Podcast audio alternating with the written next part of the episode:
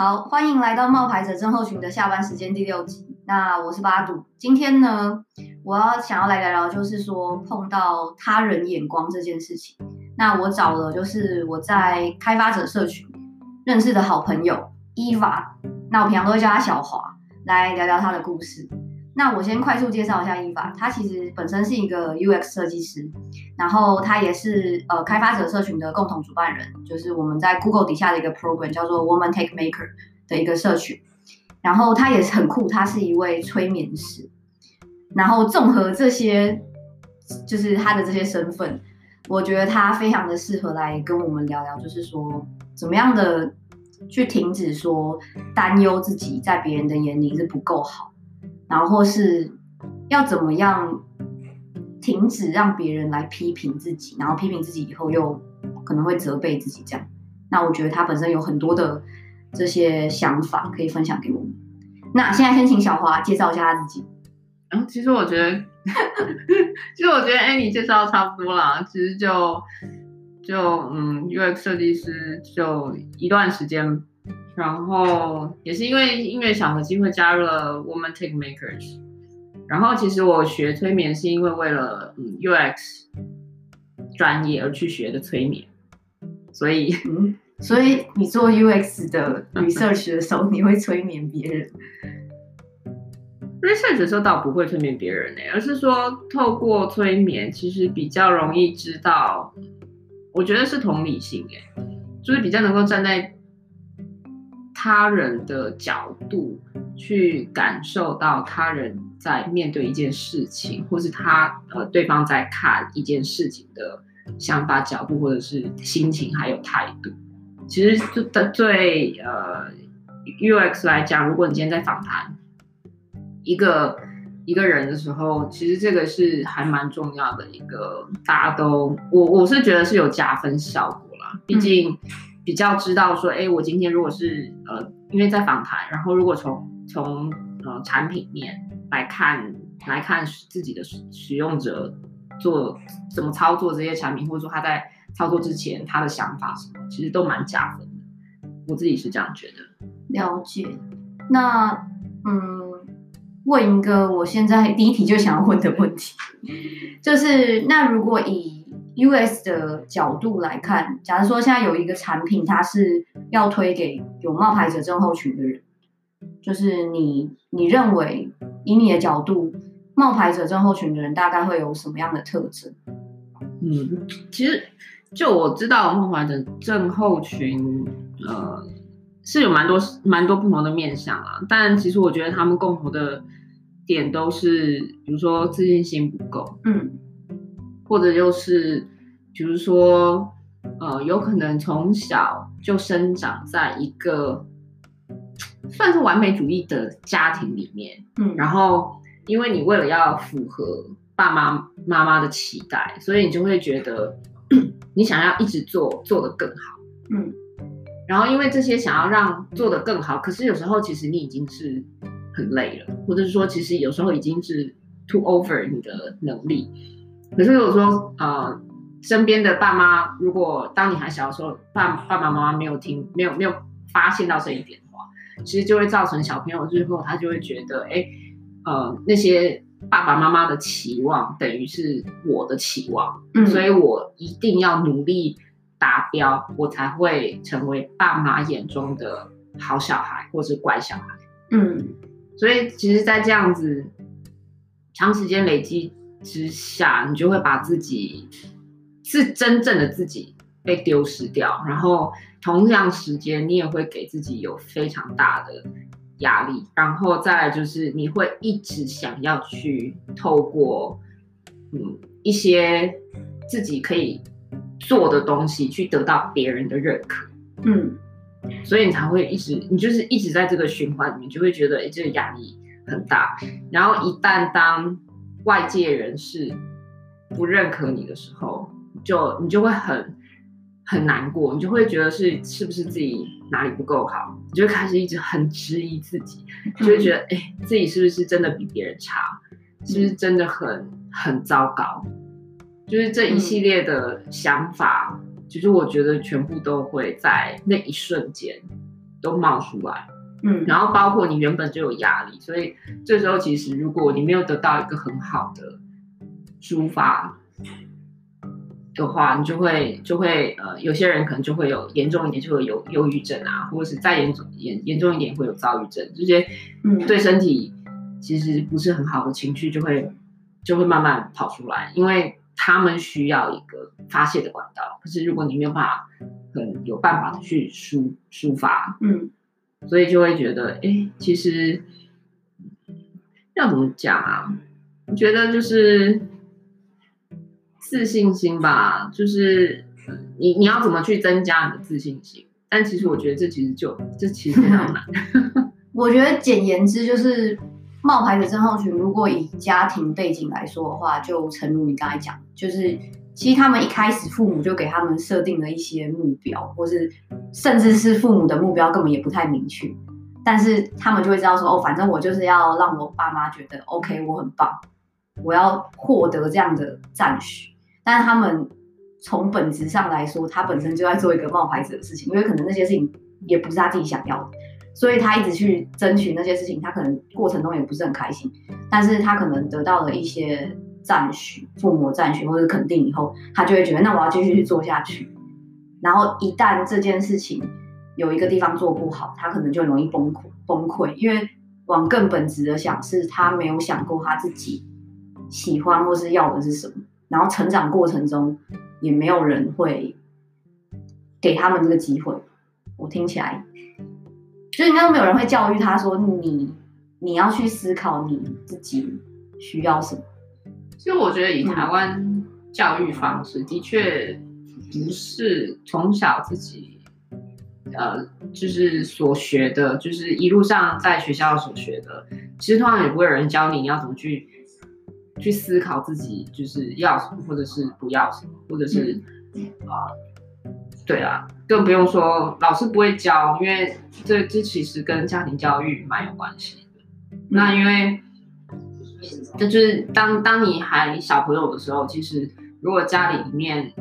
本来就管教比较严格，或者就是说有些我知道有些家庭就是嗯还蛮喜欢比较，比如说家里面有五个小孩，嗯、你就会开始，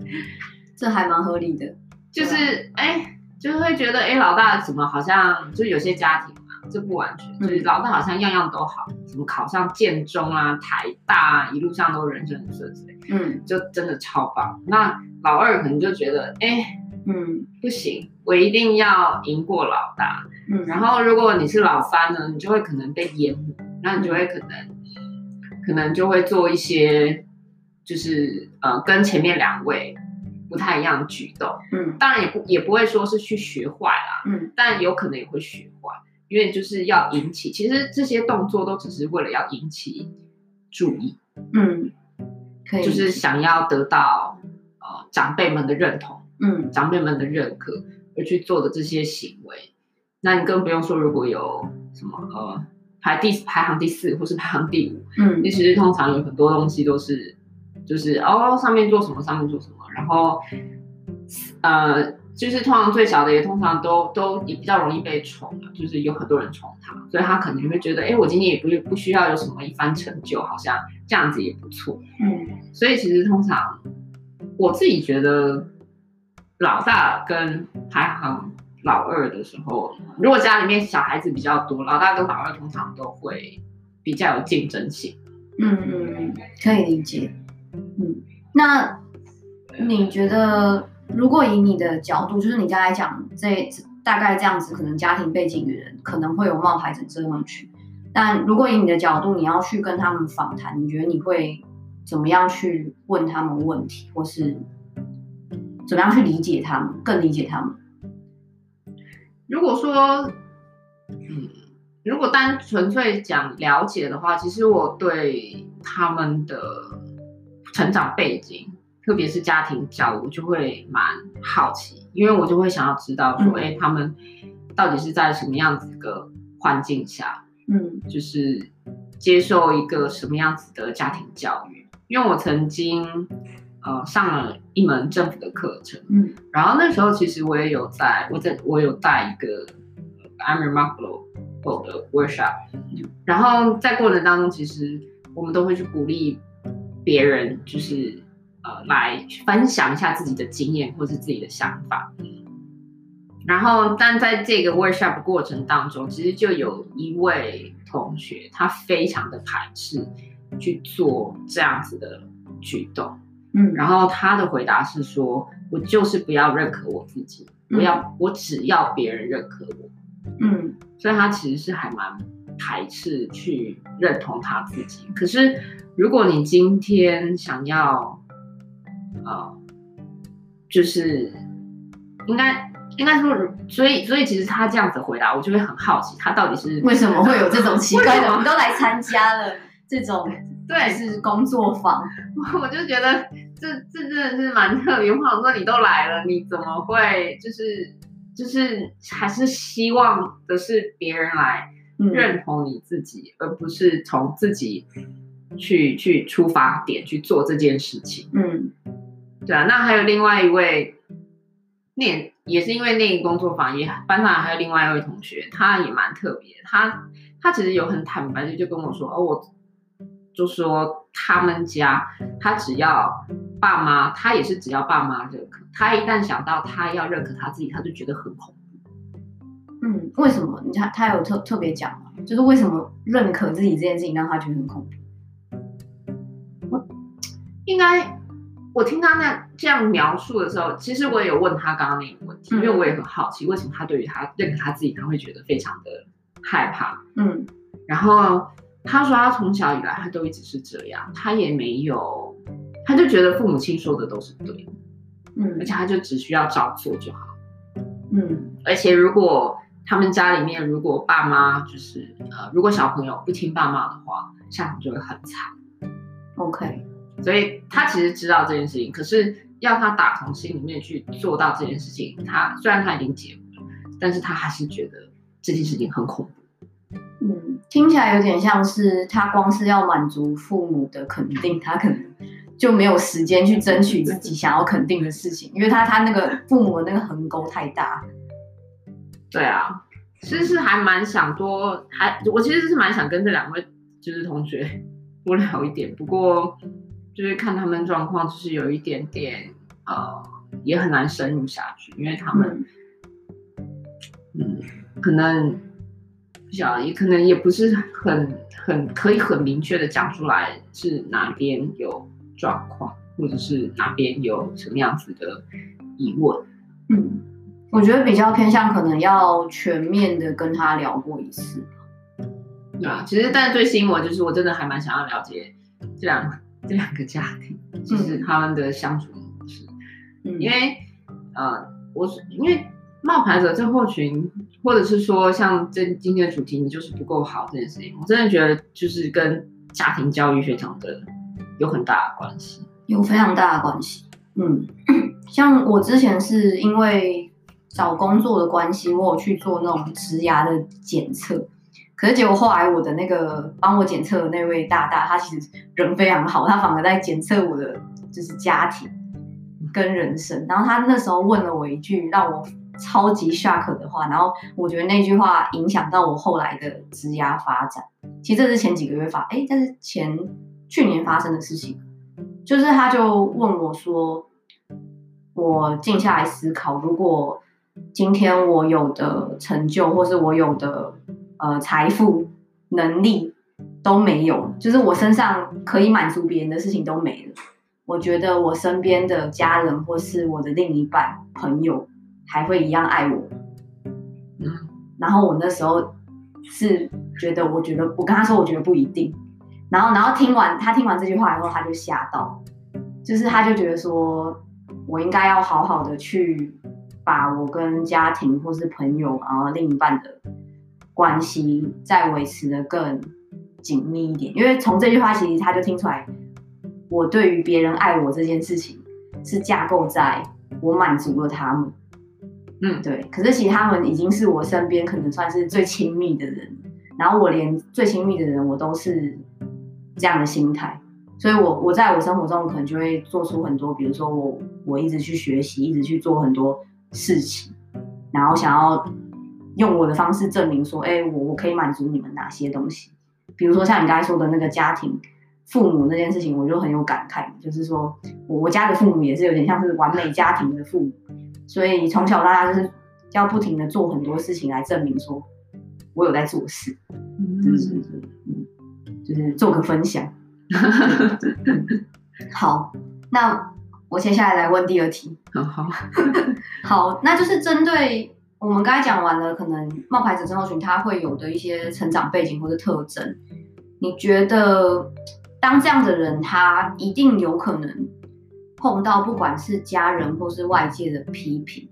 或是跟他说：“哎，你就是不够好。”那以以你自己的角度，你你会怎么去面对这件事情？其实这个问题我会分诶、欸，嗯，我会分这个人对我来讲重不重。当然，其实如果这个人真的很重要，假设是家人的话，那你可能就会觉得，呃，别人已经我听到家人如果说我自己不够好，那我可能就会觉得很难过，因为其实他们是是是最呃对我来说是一个最信任的人，一个最信任的人都会跟我说我不够好，那就代表其实我真的不够好。嗯，我懂。对，那你当然这这样子的感觉，你就会觉得更加深自己的印象，你就会觉得啊。是真的不够好，但是如果今天是假设是你公司，或者是真的就是一些不相干的朋友，或者说或者说你们今天可能才见面，你们可能才见面了两三次，嗯，可是他可能就突然发现一件事情，然后就突然跑来跟你说，哎，你不够好，嗯，其实当下你也会觉得，哎，你是不是很没有礼貌，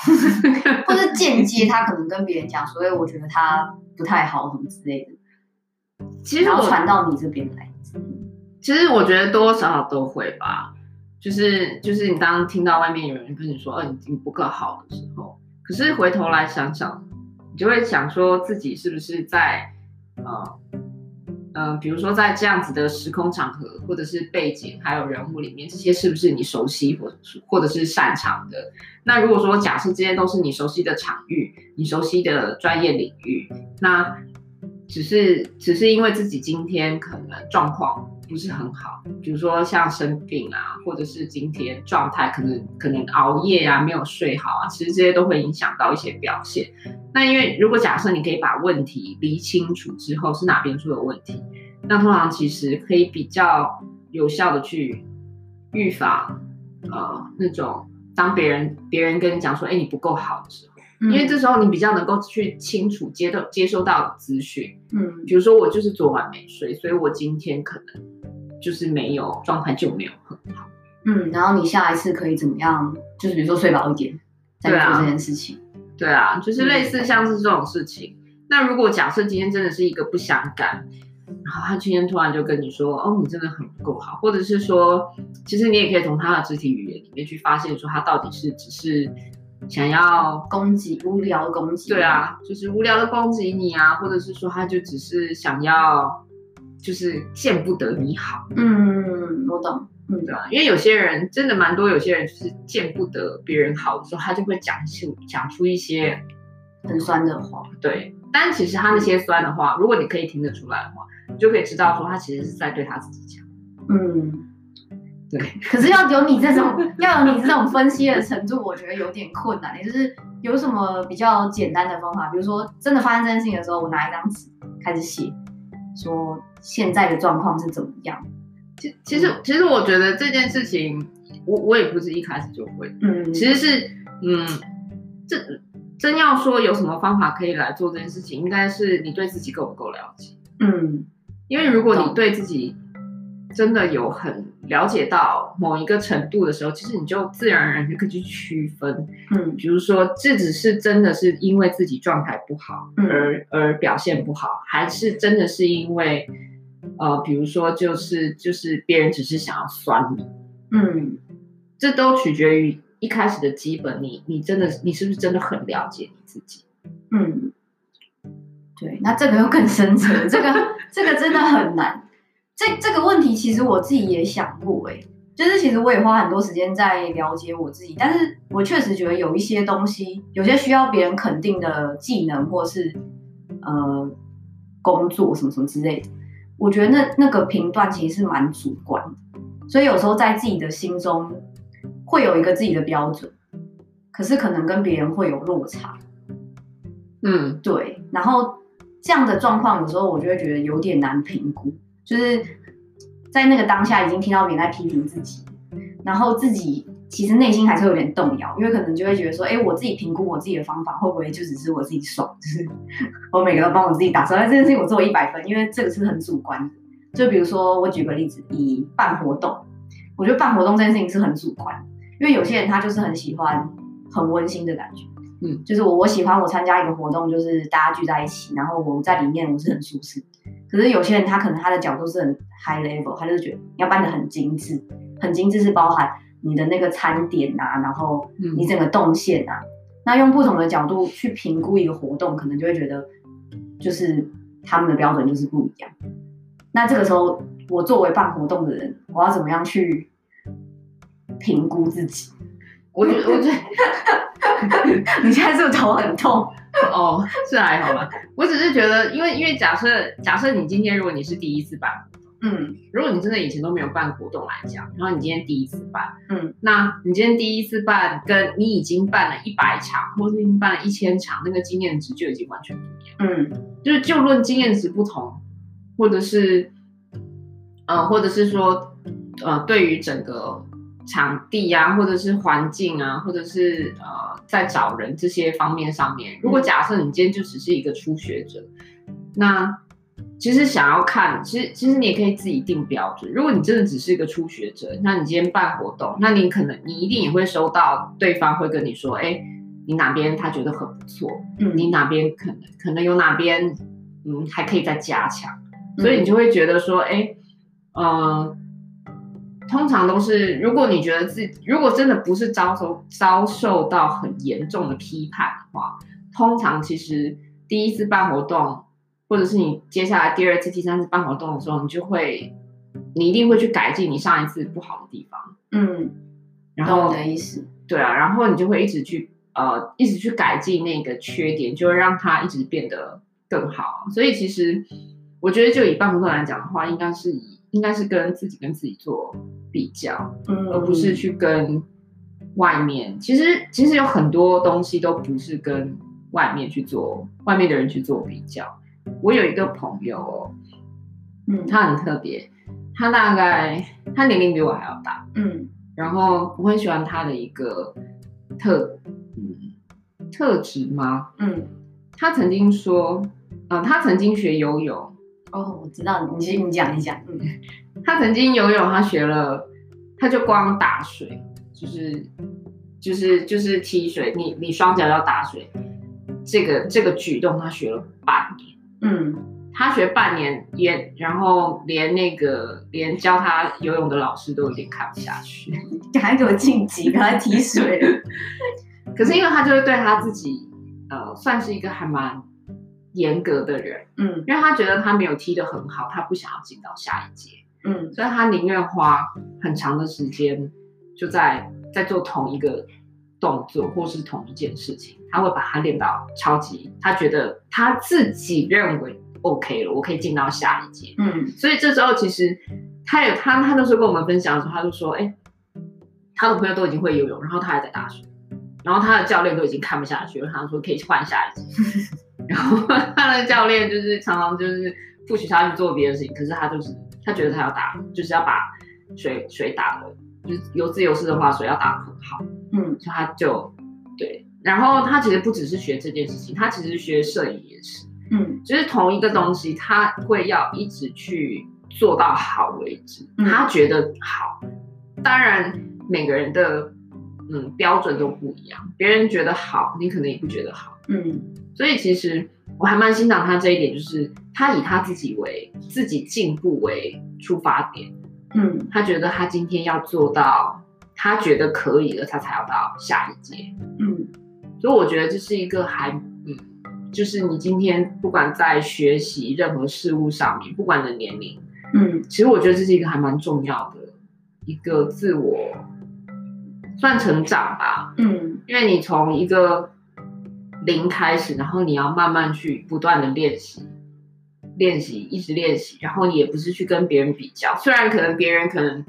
可能学学三次、学五次，他可能就会了。嗯，可是像我们那时候在做，我们在做催眠的时候啊，嗯其实我们都会呃给对方填填一份表格。嗯，因为在做催眠的时候啊，或者是说，其实应该说每个人的学习模式都不一样。嗯因为像像就有分三种学习的模式，一个是用听的，一个是用看的，跟一个是用身体感觉。嗯那这样子，这样会对我们学习有什么样的影响？是因为即即便呃，假设呃假设有些人他可能就是需要身体力行，嗯他才有办，他要透过身体力行，他才有办法学习。这是因为身体要学习，身体整个身体在学习的过程当中，他去增长自己的技能。嗯那有些人他可能用听的，他就会了。嗯嗯比如说我今天跟你讲一件事情，然后你可能听完听完之后你就学起来。嗯，那还有另外一群人，他可能就是用看的。你今天观察之类的。嗯嗯，他对他有点像是观察。比如说我今天木工在在呃一个一个工匠的师傅，他可能在做一个桌子哈，嗯那他要靠桌子，他怎么去锯木头，它的细腻度是什么？就是就是如果如果你是听的听的人，你是呃用用眼睛看的去学习，或是你用体体体觉去学习的，这种三种学习方式都不一样。嗯如果你是用看的，那可能工匠他可能做一做，你可能看了、看完之后你就会了，你可以、就是你可以一模一样的把它做出来。嗯可是有些人可能就真的要身体力行，他必须要开始一步一脚印，就是身体要跟着一起动，嗯他才有办法把这一套学习完成。那用听，他可能就听师傅在旁边讲完，他可能就会。嗯所以其实了解自己是什么样子的学习模式，对于接下来就是你如果要学习任何事物都还蛮重要。其实这也是一个了解自己的一一个环节了。嗯，这个我非常可以认同，对？就是而且还有一个重点吧，就是说要把周遭的杂音先弄掉，就是要了解自己这件事情。我觉得最困难的地方是因为你周遭很多杂音，就是那个杂音可能包含父母对你的期待，或是同侪，或者说你在学某一个技能，像你刚才讲，就是如果是我的话，我虽然我常常有的挣扎是我我就在踢水阶段，我已经知道，我觉得我不够好，我需要按照我自己的节奏把踢水踢好，但是可能周遭的同才都晋级，我就没有办法像你的朋友那样，就是这么的坚定，就是说啊，我我不管，这就是我自己设下的目标。然后，可是我觉得这个东西又要再往前推，就是说，可能我我就是确实没有到这么的坚定的了解我自己，因为我还是某种上程度上，我会一直去接收周遭的杂音，然后会希望说，哦，好，我还是想要跟同才至少维持同样的进步的水准。可是内心又有一个声音告诉我说，不行，我想要回去提水。其实我我我的学习有时候常常碰到这样的问题，所以我觉得你刚才讲的那个嗯那个朋友的故事，我觉得还蛮有帮助。我觉得是目标哎、他当下他可能那个目标，他就是觉得他就是要把踢水练好，嗯然后他也不管就是未来就是他需要进阶或是怎么样，就是完全取决于取决于他自己当下，他觉得他今天就只是想要做好这件事情。嗯但做好就会分啊。当然，其实你如果在做这这件事情，以游泳来讲，你看到别人都晋级了，你自己当然也会觉得很担心，想说自己是不是真的对，不够好，是不是自己真的有这么弱？嗯就是其实你会有一些很多不停的声音，就会真的就会开始涌进来。可是我觉得这当取决于这当下就会变成你今天的你把目标设在哪边。嗯，可以理解。对，所以如果你一旦设立这个目标，其实基本上那些外界的杂音对你来讲就已经不重要，嗯，因为你知道自己要完成什么东西。懂所以其实本质上来讲，面对别人觉得自己不够好，或是别人的批评，很多时候的状况，就像你讲，就是其实比较像是你一开始有没有了解自己，然后你一开始对于这件事情，你有没有设定好明确的目标？应该嗯应该也不是说设定好明确的目标，而是说呃知道自己想要什么，比较比我觉得比目标更重要。呃有时候我会听到有一些人在讲自我探讨的东西，那那通常我听到自我探讨的，我常常听到有很多人都会他们他们会自己去设定一段时间，比如说我一定要在这个星期达成什么样子的目标，完成什么样子的事情。但是我觉得这真的对自己太有压力了。嗯，就是啊，你不用给自己，你已经在做自我探讨了。基本上，其实你不需要给自己太多的压力，你反而是应该要顺着自己去了解自己的感受。现在此时此刻，你到底需要什么东西？然后去慢慢的去了解。自己去去慢慢的去询问自己的内心到底想要什么，嗯，我觉得会比你真的每一次就是要设定一个目标，比如说我一个礼拜、两个礼拜，甚至一个月，我要完成什么事情要来的重要，因为，嗯，因为因为自己的心情其实是没有办法去用这些来衡量，你反而有时间上的压力，你反而会更，我觉得会更压抑自己，你反而因为。像有些，像有时候你自己在做专案的时候，嗯、很多很多天马行空的想法都是 突然对灵光一闪，对灵光一闪，或是你可能就突然啊，就是这个 moment。对，其实常常有很多在做我们在做自我探讨的时候也会这样，就是就是要放松，放松之之后你就突然哪一天。嗯，你就开窍，你就突然忽然想通了，嗯、对啊？为什么以前要纠结在这个点上呢？我懂，我懂，这个点不就应该是怎样怎样怎样？就为为什么自己以前好像就是要要要完全的纠结，然后当当你突然看到那个光的，看到那个点的时候，你就发现，哎，你整个人好像又不一样。嗯，我可以理解。所以其实那个不是用一个时间，因为就很像就是时间，你就给太大给自己太大的压力。对啊，而且我觉得设定时间那个，就是为什么要在那个时间点完成这些事情，其实有时候有点像是，就是其他人也这样做，就是像我，我之前就是我想要练习我的输出能力，就是因为我很喜欢学东西或看东西嘛，但是我就觉得三号好像应该要输出，然后我就发现网络上很多那种什么三百六十五天每天都要写一篇文章，然后我就试图想要 follow 这件事情。但是我后来就放弃，因为也不是说放弃，我还是有持续在写文章，可是我就没有办法每一天都这样写。然后我中途发生的事情也跟你刚才讲的有点像，就是因为我我设定的是任何主题都可以，但是一定要有内容，就是内容是至少别人看完后会有帮助的。那其他还是有点难度，所以如果我每天为了这一天要把东西产出来，一定会有一些东西就写得不够好。然后我又会开始觉得很痛苦、很不开心，所以我后来就发现，其实就像你讲的一样，就是有些东西你设定在什么时间内完成，不一定适合某每个人。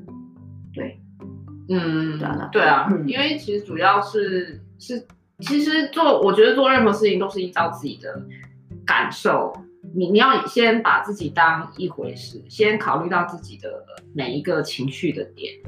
就是你每一个情绪，如果假设在此时此刻都是很开心的、很愉悦的，这、就是一个你很放松的一个环境的状态之下，你才会其实对于不管你在做工作上啊，或者是即便你今天想要出去放松啊，就会觉得哎，那个好像自己的精神还有状态都会不太一样。其实这真真的是有助于帮助自己啦。因为你平常生活压力那些已经就是压力就太大了，嗯，不不需要你在做自我探讨的时候，然后还要说我我要我要规定我每天都要自我探讨。对啊，因为因为像像像我自己会做一些自我探讨，其实其实我自己做自我探讨的时候，我就没有设限时间，因为我就会觉得说，哎，今天，呃，像有时候我问一个问题，我的内在小孩或者是我的。我的某些情绪，他可能在当下他不会给我任何的回答。那因为我们在催眠过程当中啊，就是常常有时候会碰到一些个案，就会去问他，比如说，哎，你的内心小孩是距离你多近？他让不让你抱抱他？让不让你去安慰他？嗯，因为就会就会变成你长期不理他，那他为什么在你呼叫的时候，他就要立刻回应你呢？嗯。这就是同样的问题。如果你今天长期，今天就算以交朋友来讲，嗯，你突然就是有好一段时间你没有跟某一个朋友联络，你突然联络他，就代表，嗯，我我为什么要回应你的？我懂，我懂。对啊，就是那个之间的 context 已经消失太多了，就是哎、欸，你怎么突然联络我那种感觉？对啊，所以其实你对待你的内在小孩，或是你各种的任何的情绪，其实也都是同样的状况，嗯，因为他他你长期都忽略了他们。所以他们其实没有必要在你第一次回应的时候就立马回应你说，哎，我很高兴来回应你这些问题，又不会，他们其实也是有情绪，嗯，所以有时候他可能我在问我，比如说某一件事情，我就会很生气，嗯，在很生气的状态之下，我就会想，啊，我为什么要生气？嗯，然后可能在当下这个情绪不会理我，嗯嗯嗯，因为他就会，他就是就是他就是情绪，他就是情绪，他没有，通常我可能要。就是要敲好几次的门，嗯、三次、五次、十次、一百次，他可能才会回应你说哦，因为嗯怎么样子，所以他回应，这是一个简单的自我探讨。所以其实一开始你在做这件事情，他没有回应你的你的情绪，或是你的压力什么，他没有回应你，其实是还蛮正常。嗯，哦，我很认同这件事情诶，我觉得其实，呃，以我个人而言，我以前就是。太关注外面的声音或是外面的情绪，所以我很理解你那个感受。就是说我之前焦虑症非常严重，就是严重到我可能会，我后我后来才知道那是焦虑症。就是我有一阵子是会很亢奋到我可能三四天我都睡不着觉，然后我还没事哦，可是我我过了一个礼拜以后的某一天，我就会爆睡。就是睡到不省人事那样，那我就觉得，哇靠，这感觉就是有点太严重。然后我还去看病，就是后来也有去看精神科。然后，反正我后来有做很多练习，就是说，我要知道我什么，我给我自己下的目标比较像是说，我要知道我什么时候焦虑。其实我觉得那是可以观察出来，就是我后来观察出我的特征是我我很亢奋的时候，其实是因为我很焦虑。然后我就会一直问我自己说，哎，那我我为什么这么焦虑？确实，就是那个当下是没有原因的。然后那个原因可能是因为我在逃避，或是可能是因为我以前就没有这样子去跟自己内心对话。然后做久了以后，我可以练习到的是，我可以比较准确的知道说我现在在焦虑。然后我会在焦虑的时候直接跟我自己讲说我现在在焦虑，然后状况是怎么样，然后慢慢的把它列下来。然后我就觉得我好很多。对对对。嗯，就是只是一个分享，对对对，好，那接下来一题是，我觉得你对我有非常大的帮助的一件事情，我觉得你可能完全没有意识到这件事情对我很有帮助，没有，好，就是反正我我觉得我是一个不太，我以前是一个不太跟自己内心对话的人，然后我我自己是觉得我冒牌者症候群很严重，然后我我也不太跟我的父母沟通，反正我就是想满足他们的期待，然后其他不要来管我这样子。然后我不知道你记不记得，反正我有一阵子去参加一个社群活动，反正反正我们就办了一个活动，好像是 I'm Remarkable。然后那时候我就是已经濒临一个就是失业啊，然后家庭又有一些状况，然后我心情就很沮丧。然后你那时候好像就是问我说：“哎呀，你有找人聊聊吗？”然后我就说：“没有，我我我好像忘记我说了什么。”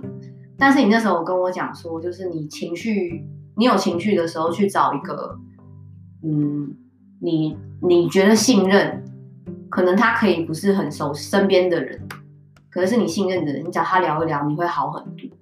然后后来我真的有去做这件事情，我就觉得好非常多。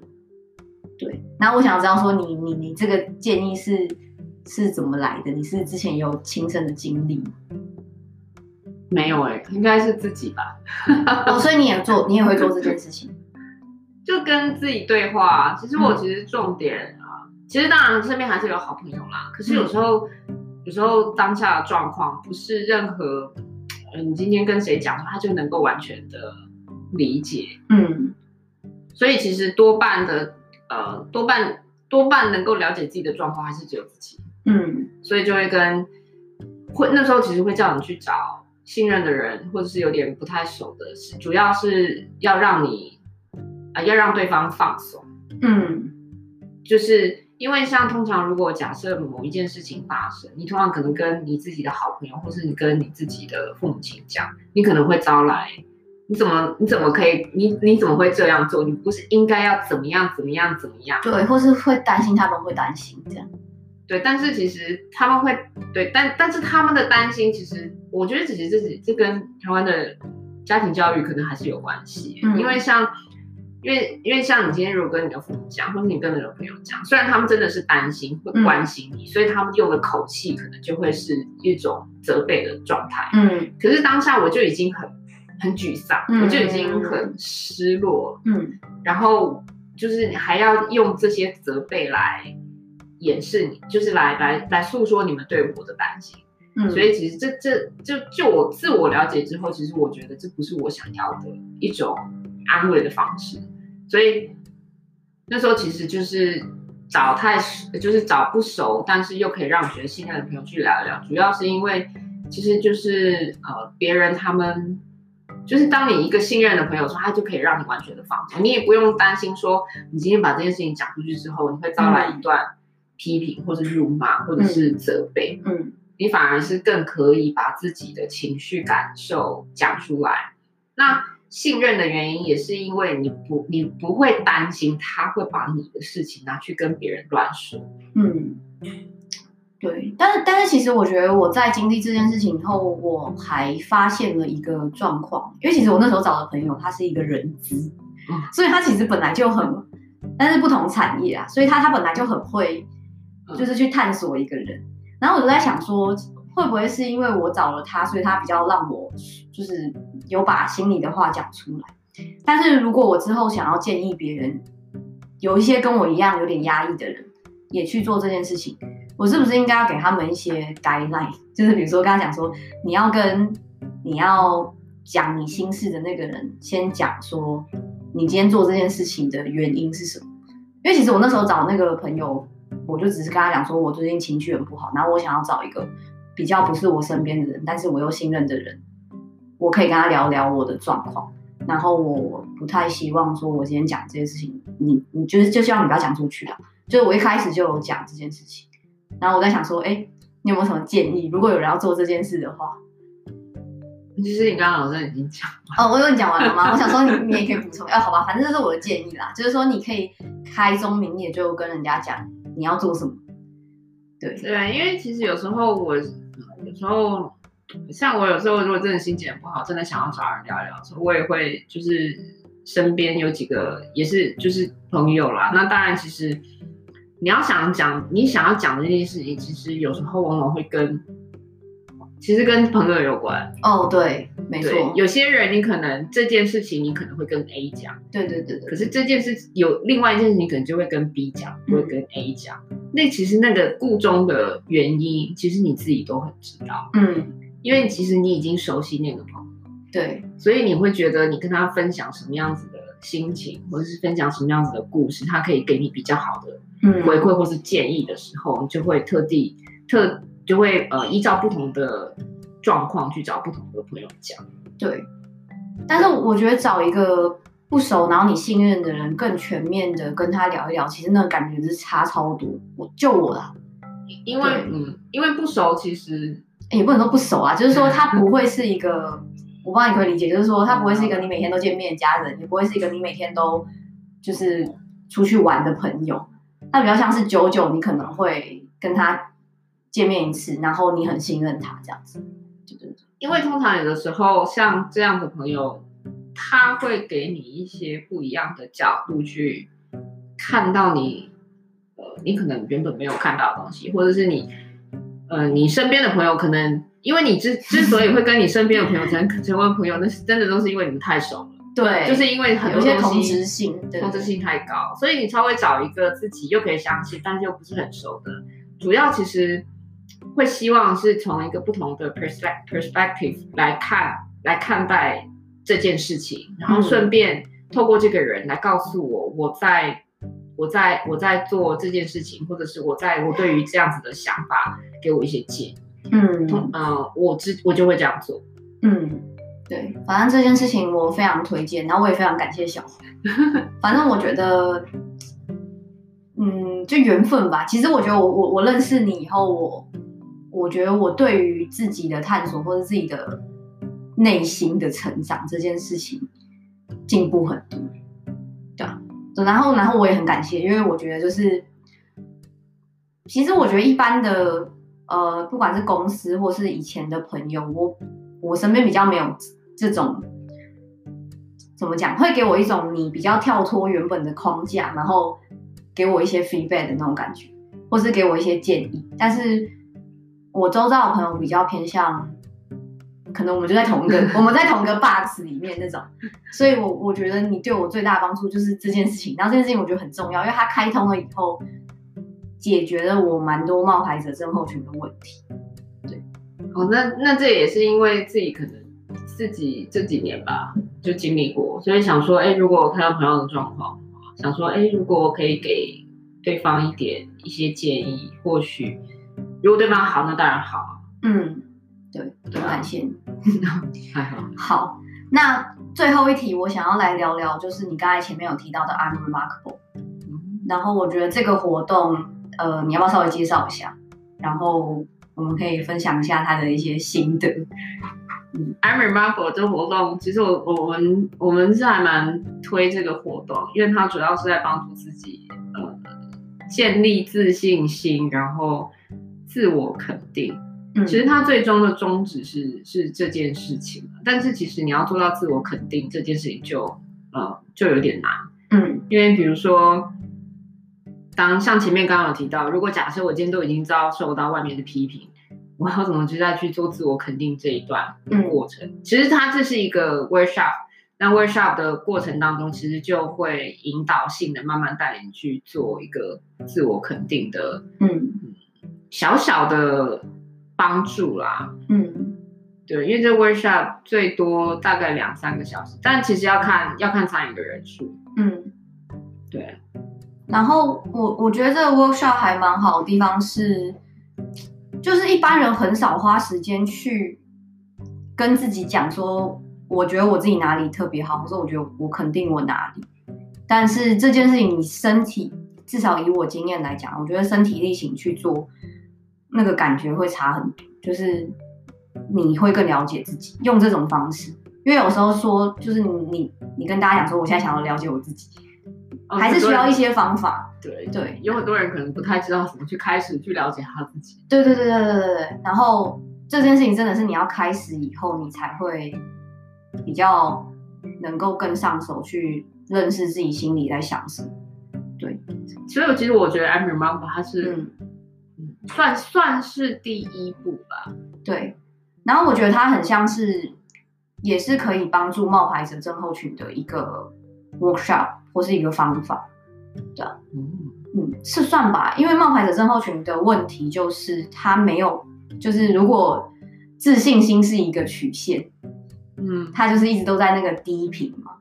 对。然后我刚才提到的达克效应就是在最上面嘛，那他跟那个最上面之间可能差了一百趴之类的。那做这样的肯定自己的 workshop，我觉得可以让你至少到五十趴。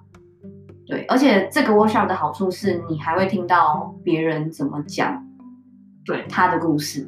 对吧？就是别人也会分享一下，就是他们自己遇到的一些故事。嗯，但我觉得大家一起，就是因为因为他的因为他的 workshop 其实参与的人数，嗯，也也不能太多了。对。然后你所有的你想要讲的事情啊，嗯，你的情绪啊，什么都会在当下那个 moment。对，而且我觉得这个 workshop 人会。限制比较少，然后我们空间也会需要一些比较让你有安全感的空间，就是因为我觉得这个活动其实还蛮偏向安全感跟内心的一个活动。我至少我自己是是这样想的，对啊，对啊，对啊。然后所以你那个当下你有有很足够安全感，我觉得才有可能讲出一些帮助自己的话，这样对。对啊，我觉得你通常如果要讲出自己。我觉得环境很重要啦，嗯，就是这个环境能够让你安全跟舒适的，可以让你很放松跟放心的把自己内心深处的东西想要讲出来，嗯，因为有时候讲出来之后，其实虽然别人可能不能帮你分担，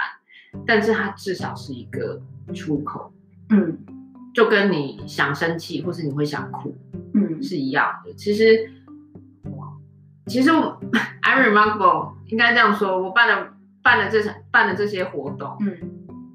没几乎没有遇过没有人不哭的。哦，我知道，我知道，真的真的真的，而且我自己那个时候有去参加几场，我我觉得很感动。就是我、哦、我我不是以分享的人的角度，可是我听完别人讲的事情，反而我自己也会就是有所对我有帮助啦。我觉得，就我就觉得哦，原来大家也是，就是都会有发生差不多的情绪啊，或差不多的状况。对啊，所以其实那个除了自己学习，你听听看别人的故事，对，说不定也可以给自己一些启发。嗯。好，那那这个活动，反正就是 接下来我们应该也会常办，会，对，就是稍微宣传一下。如果大家有兴趣的话，可以去看那个 WT，哎，你你讲你讲好了，嗯，WTM Taipei 啊，对对，WTM Taipei 的那个 Meet Up 的页面，或是 Facebook Group，对，然后我们最近要宣传一下嘛，我们那个这个礼拜天，哦，好啊，也有一个活动。然后这个活动就是线上的，在讲时间管理的、哦、呃方法，对。对，因为时间就是大家时间都有限，然后你也不知道你哪一天会用到时间，或者是说你也可以听听看别人他们怎么分配一些时间上的管理。然后还有一个我觉得很有趣的就是时间有四个象限哦，对，就是重要不重要，紧急不紧急。对对对对，就是我也蛮好奇那个来宾他怎么怎么可以把事情，像我就会觉得，嗯，刷牙应该是是是要归类在哪一个象限？对，因为因为那个来宾他好像还有蛮多 people，就是说什么一天只能有三个重要的事情。对，就是怎么定义那三件事？吃饭重要吗？我三餐就买 之类的。好，总之就是呃，WTN 是一个不是只限于女性的社团。但是它就是一个本名叫做 Woman Take Makers，就是你你可以进来参与很多不同，就是可能跟技术有关啊，或是跟一些软性有关的，比如说像 I'm Remarkable 这样的 workshop 的活动。嗯哼，对，就是刚好因为我们两个是在这个活动认识的，我觉得还是宣传一下好了。对，哦，好，那大概就这样。但是我最后还是想要问小华一个问题。嗯，对。就是如果嗯，有些人他现在正面临一个很严重的，他没有办法跨越出来，就是他已经接受到太多的批评，然后他们暂时没有办法去理解我们现在给他的一些建议，或者说给他的一些方法。那你觉得有什么方式可以帮助这样的人可以？至少先跨出第一步，就是不要那么那么就是忧郁在别人的批评。就是我不知道你可不可以理解那种感受。我觉得有些人就是已经是他他的情绪已经塞满了，嗯，所有的批评。那作为朋友，可能我之前也经历过这样的事情。那我我走出来以后，我就会知道说，哦，其实那个当下是你你放大了这些东西。可是我反而我也不晓得要怎么去帮助对方，也可以跨出来第一步，因为我自己也想不到我当初是怎么跨出来第一步。我觉得正视对待自己的情绪，这么说啊，因为如果假设你真的很想哭，那你就哭，因为像、嗯、其实我有一个这这这段，其实其实想哭就哭，其实是是我一个死党告诉我。以前我其实从来不会哭，嗯，就是任何事情我只要遇到我都不会哭，嗯。可是我那个好朋友他就跟我说，哭其实只是一个情绪的宣宣泄的出口，嗯，就是你必须要让你的情绪要流动，嗯嗯。所以其实哭没有不好，想哭就真的哭出来，嗯。然后也因为可能也是因为自己好朋友讲了这句话，嗯，所以从那一次开始之后。我真的就是有时候面对一些状况，嗯，就是我今天如果坐公车，我今天如果搭捷运，我如果那个情绪就大哭，我是真的会哭，嗯嗯嗯，但是我不是那种哭的好像要让全世界都知道我，我知道我知道那种，就是情绪来了，就是情绪来，我就真的，呃，就在那个情绪里面让眼泪就就就掉，嗯，就哭。那如果假设如果真的别人有问题的话。那其实你可以选择性要不要回答这个问题？嗯，对，因为其实毕竟那是你自己，你有你有你自己有权利可以选择要回答还是不要正面回答。嗯，那不正面回答其实都会有很多很好的理由或者是很好的借口去回回避一些这些这类的问题。就其实只要想说我我今天压力很大，说不定就可以，对吧？对啊，或者说你可能情绪就就没有就是情绪的宣泄，想哭。嗯、所以，但如果你真的很想生气的话，其实是呃，我自己觉得生气比较难难够去控制，因为你不可能去打 揍人，对。你也不可能去去去捶墙，或者是有些人可能就真的就会拿拿拿拳头去捶墙，嗯，就觉得自己好像要生气到流血啊那些的，就是才会觉得说，哎，别人好像可能会很心疼，但其实别人根本不会理你，他别人可能会觉得你 你你还好吗？你你是不是要去看医生？嗯、对对对，反而会这样。但嗯，其实其实我之前如果生气的话。以前以前我的方法就是，如果我真的生气，我就会我我就会去打那个棉被，或者是去打枕头。OK，那个打起来就不会痛。你可以去打那个啊，就是不是现在很多人都在打泰拳嘛？你就去打那个沙包。我本来是曾经就想要学拳击，就是去打拳，去流汗。对，但是我后来觉得还要花钱，就是我只是想要宣泄一个情绪，好像没有必要做到这种地步。公园有一些阿伯也会放一些这种沙包，可以公园打。也有了，但要找。但但但其实，但其实如果是生气的话，后来慢慢渐渐的会变成，其实如果是生气的话，我就会让自己情绪，当然就是你要先克制。嗯，克制完之后呢，就会开始哭。嗯嗯，因为你情绪要宣泄嘛。嗯，我懂我懂。生气没有办法宣泄完之后，我我我自己就会把它转成。就是内在的，我也不知道为什么，就自己把它转成，就是会想哭，我就开始流泪。嗯，其实真的只要流泪出来之后，气就大概就消失了，就大概已经减少了三分之一。然后在这个过程当中，其实我就会去询问自己，我就说为什么要生气？嗯，因为其实你一个情绪生气起来，它后面背后其实包含了有很多不同的因素，嗯，就是你有可能。被别人攻击，可是你没有办法反抗。嗯，你有可能，但是被别人攻击没有办法反抗的原因，又有可能是因为，就是你觉得你很气你自己不够强。嗯，其实你是在生气自己，不是在生气他。嗯，其实多半生气的原因。其实都是因为自己，别人可能的一句话戳中了你的、我们的、我们个人的某些痛点，嗯，嗯，就是原本不想面对或是想要逃避的，嗯嗯嗯，只是透过别人的话又再诉说了一遍，懂？对，但所以其实就会去慢慢去了解一下自己的情绪，然后如果假设真的是像像自己真真的对于某件事情有逃避，那刚好被别人说中的话，其实好像。就是当你了解这样子的自己的状态之后，其实好像也没有必要那么气，反而会回过头来去问自己说：“哎，我为什么要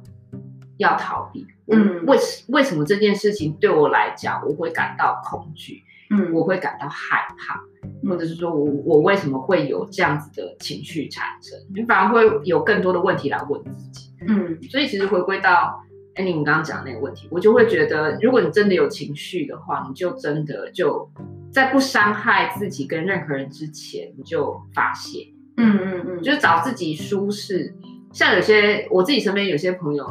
生气的时候，他真的就会大吃。哦，他就会用吃来来、嗯、来解决自己，就是一个情绪的宣泄。嗯、那有些人他就会去采买，嗯嗯嗯，就会买很多东西，嗯，来宣泄这样的管道。了解，好，我觉得这就是一个还蛮具体的一个建议，就是尤其是哭吧，因为哭这件事情，我觉得大家比较会压抑住，对，但哭其实也不丢脸，对吧？你就做了以后，你就会至少先解决第一步，嗯，好，那我们今天的节目就到这了，大家拜拜，拜拜。